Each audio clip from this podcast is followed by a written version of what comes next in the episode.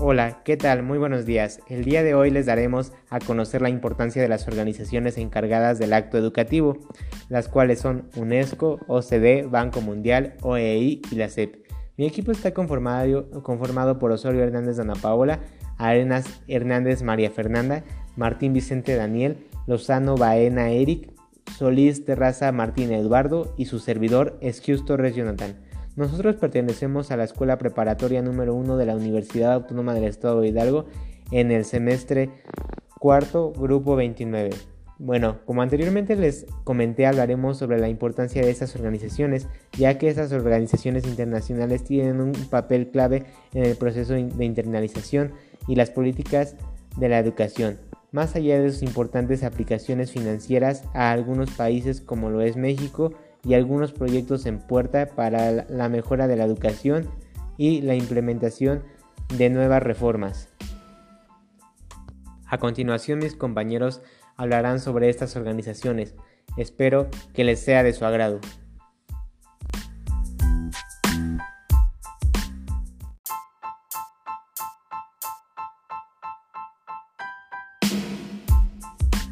Bueno, yo les voy a hablar sobre la OEI, que es la Organización de Estados Iberoamericanos para la Educación, la Ciencia y la Cultura.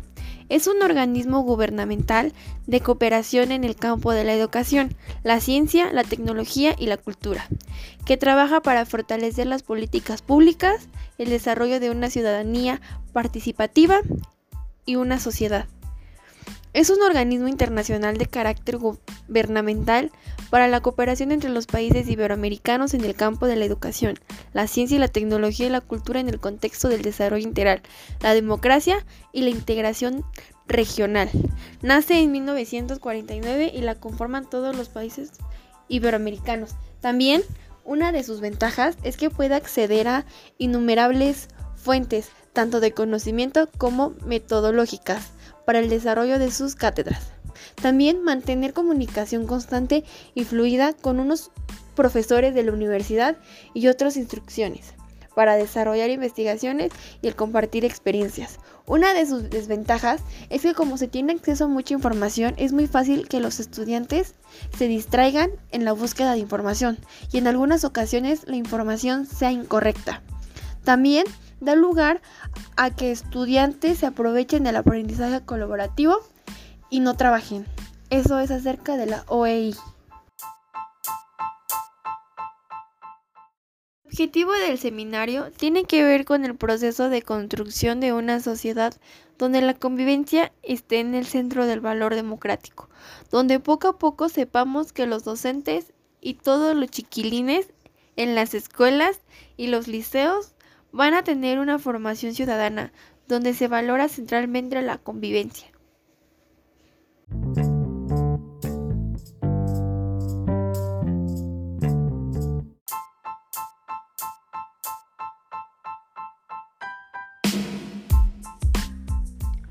Hola, ¿qué tal? Hablaré sobre la CEP. CEP es la Secretaría de Educación Pública. Es una de las secretarías de Estado que integran el denominado Gabinete Legal del Presidente de México. Es el despacho del Poder Ejecutivo Federal encargado de la administración, regulación y fomento de la educación. Asimismo, se centra en identificar las fortalezas y debilidades de los sistemas educativos nacionales y, sobre todo, intenta detectar los factores asociados al desempeño educativo. Además, al evaluar el nivel de competencia de los estudiantes en comparación con los otros países participantes, se sientan las bases para un diálogo internacional que permita la colaboración entre los países en temas educativos. Lo anterior permite que todos los profesores de secundaria y de educación media superior de México sepan cómo está su sistema educativo en comparación con otros. Un objetivo prioritario de PISA es informar y apoyar la toma de decisiones sobre política educativa de los países participantes. PISA también ha influido en el desarrollo de nuevas estrategias de evaluación nacional o estatal. En relación con el establecimiento de planes de estudio y estándares, muchos países mencionaron la influencia de la comparación de los marcos y evaluaciones para PISA con los planes de estudio nacionales la conformación de estándares comunes a nivel nacional, el impacto en sus marcos conceptuales de lectura, la incorporación de competencias semejantes a las evaluadas en PISA en sus planes de estudio y en el establecimiento de estándares nacionales de desempeño. El 21 de marzo de 2019, el titular de la Secretaría de Educación Pública, Esteban Moctezuma, presentó, presentó varios puntos que propone el gobierno federal para el mejoramiento de la educación en el país. A continuación mencionaremos solo algunos de estos. Abrogado el texto constitucional previo y también las leyes del Servicio Profesional Docente y del Instituto Nacional para la Evaluación de la Educación. No evaluaciones punitivas ni obligatorias. El nuevo derecho docente, sistema de formación y actualización gratuita. Ninguna liga entre evaluación y permanencia en el empleo. Maestro, agente de la transformación social. Enseñanza y aprendizaje en el centro, no las cargas administrativas que actualmente agobian al profesorado. Promoción asociada con conocimientos, aptitudes y experiencia, no exámenes estandarizados. Derechos laborales del magisterio protegidos, opciones de mejora y en lo que no es mejora, se aplica el artículo 123 constitucional, apartado B. Nueva carrera magisterial de promoción. Excelencia. Mejoramiento integral que promueve el máximo logro del aprendizaje en el aula en beneficio de la comunidad. Gracias.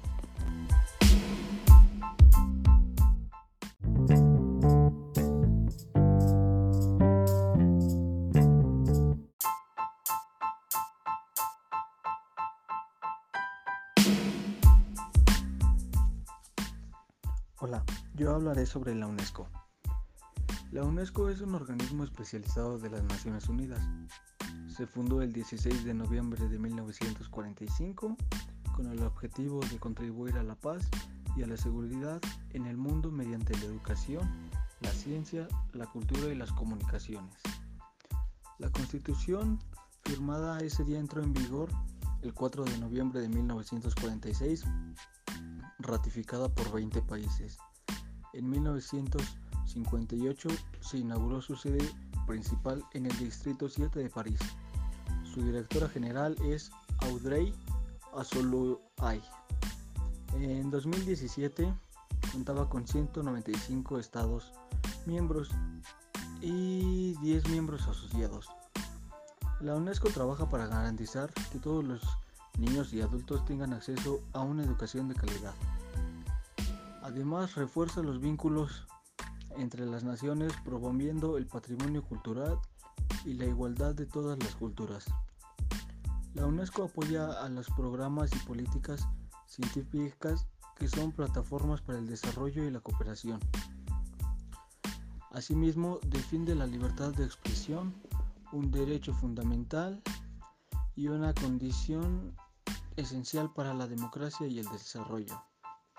Como laboratorio de ideas, la UNESCO ayuda a países a adoptar normas internacionales y gestiona programas que mueven la libre circulación de ideas y el intercambio de conocimientos. La UNESCO considera que la educación es un derecho humano para todos a lo largo de, toda la vida y que el acceso a la instrucción debe ir acompañado de la calidad.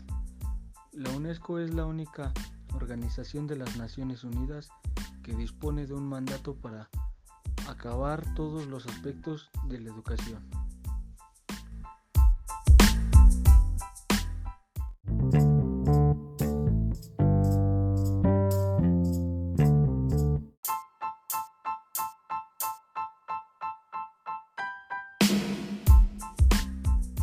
Ahora yo les voy a hablar sobre el Banco Mundial.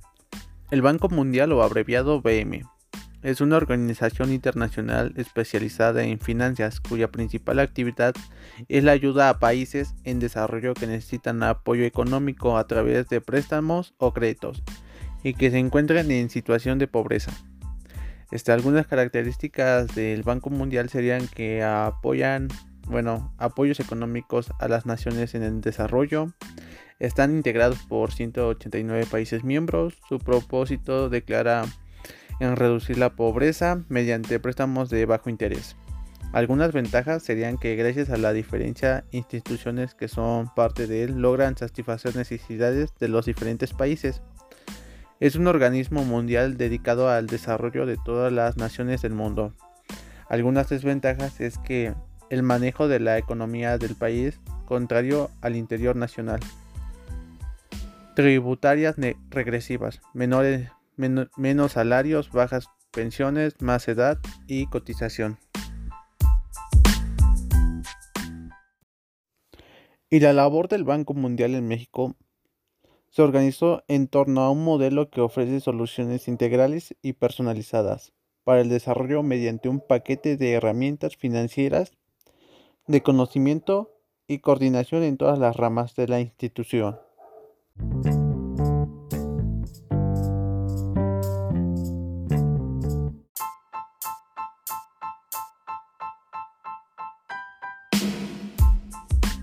Buenos días, mi nombre es Ezequiel Lozano Paena. Voy a hablar sobre la OCDE en la educación. La Dirección de Educación y Competencias, parte de las prioridades formuladas por el secretario general de la OCDE, se centra así en tres objetivos principales. 1. Brindar asistencia a las economías miembros y asociadas de la OCDE para la planificación y gestión de sus sistemas educativos, así como para la implementación de reformas. El objetivo siendo que sus ciudadanos puedan desarrollar los conocimientos, competencias, actitudes y valores que necesitan a lo largo de su vida. 2. Garantizar que los estudiantes comprendan sus necesidades de aprendizaje y tengan la oportunidad y los medios para elegir trayectorias que les ayuden a desarrollarlas. 3. Garantizar que los educadores cuenten con los conocimientos y capacidades para mejorar sus prácticas y tener un impacto positivo en el aprendizaje. Igual, voy a hablar sobre medir las oportunidades y logros educativos y la adquisición de competencias. El subtema sería, las decisiones sobre política educativa deben basarse siempre en la información más completa. El programa para evaluación internacional de alumnos, PISA, que elabora estudios de forma trienal, evalúa si los alumnos de 15 años a punto de concluir la educación obligatoria han adquirido los conocimientos y competencias fundamentales para su participación plena en sociedades modernas. PISA analiza las competencias de pensamiento creativo y crítico de los alumnos y su capacidad para aplicar lo que han aprendido en materia de lectura, matemáticas, ciencias y competencias necesarias en el mundo real del siglo XXI. Recopila información sobre las competencias sociales y emocionales de los alumnos, su actitud ante el aprendizaje y su bienestar. También mide la equidad de las oportunidades educativas que los países ofrecen a sus jóvenes. Esta evaluación permite a los países comparar sus políticas educativas con las políticas de otros sistemas del mundo con un más alto rendimiento y un ritmo de mejora más elevado, y aprender de estas comparaciones. Eso sería todo por mi parte. Gracias.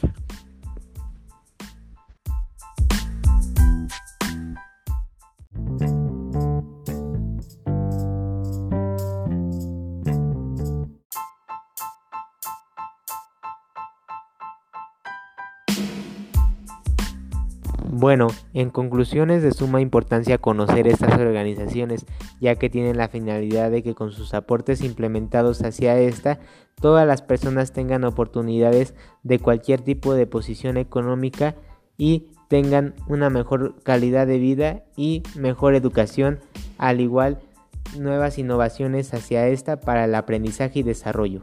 Bueno, la educación es uno de los factores que influyen en el avance y el progreso de las personas y sociedades, además de proveer conocimientos. La educación enriquece la cultura, el espíritu, los valores y todo aquello que nos caracteriza como seres humanos.